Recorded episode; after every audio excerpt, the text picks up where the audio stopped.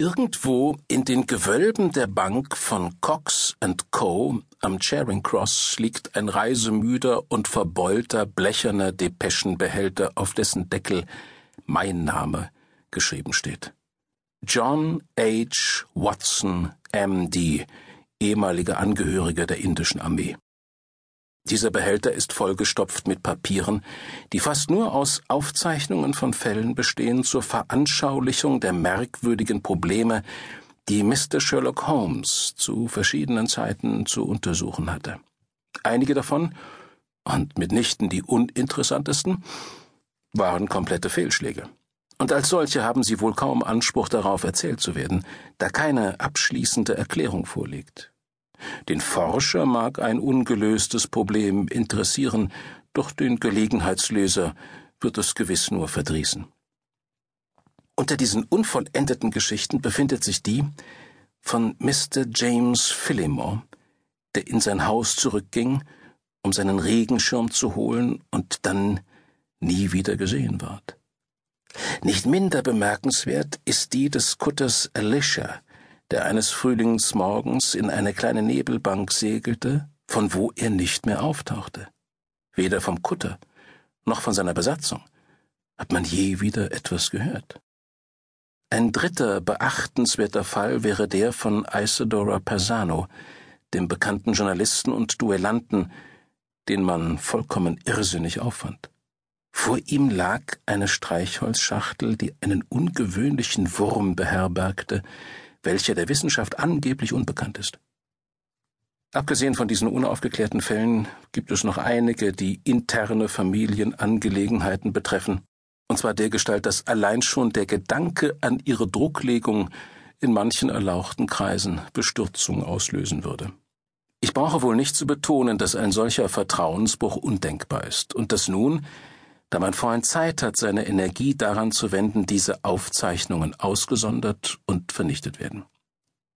Freilich bleibt dann immer noch ein beachtlicher Rest von mehr oder minder interessanten Fällen übrig, die ich längst herausgegeben hätte, wäre ich nicht in Sorge gewesen, das Publikum zu überfüttern, was dem guten Ruf des Mannes, den ich über alles verehre, gewiss entgegengewirkt hätte.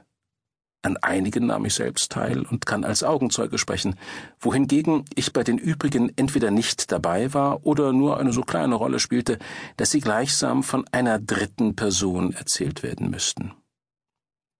Der folgende Bericht stützt sich allerdings auf meine eigenen Erlebnisse.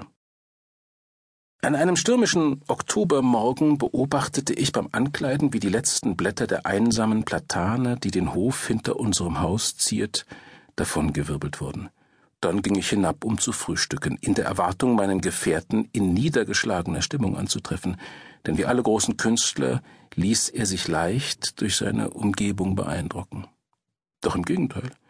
Ich stellte fest, dass er seine Mahlzeit fast schon beendet hatte und besonders glänzender und vergnügter Laune war, der sich freilich jene etwas unheimliche Fröhlichkeit beimischte, die für seine lichteren Momente charakteristisch war.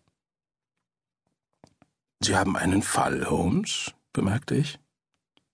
Die Gabe des Deduzierens ist zweifellos ansteckend, Watson, erwiderte er. Das hat Ihnen ermöglicht, hinter mein Geheimnis zu kommen. Ja, ich habe einen Fall. Nach einem Monat der Trivialitäten und des Stillstands drehen sich die Räder wieder einmal. Darf ich daran teilnehmen? Da gibt es nicht viel teilzunehmen, aber das können wir besprechen, sobald Sie die beiden hartgekochten Eier vertilgt haben, mit denen unsere neue Köchin uns beglückt hat. Die Beschaffenheit dieser Eier mag durchaus mit dem Exemplar des Family Herald zusammenhängen, das ich gestern auf dem Flurtisch bemerkt habe. Selbst eine so triviale Sache wie das Kochen eines Eis erfordert nämlich eine gewisse Aufmerksamkeit für das Verstreichen der Zeit und verträgt sich infolgedessen nicht mit dem Liebesroman in jenem vorzüglichen Magazin. Eine Viertelstunde später war der Tisch abgeräumt und wir saßen einander gegenüber. Er hatte einen Brief aus der Tasche gezogen. Sie haben doch schon von Neil Gibson, dem Goldkönig, gehört, sagte er. Sie meinen den amerikanischen Senator? Nun ja, Er war früher einmal Senator in einem der Weststaaten, aber besser bekannt ist er als der größte Goldminenmagnat der Welt. Ja, ich habe von ihm gehört. Er lebt doch schon eine ganze Weile in England, sein Name.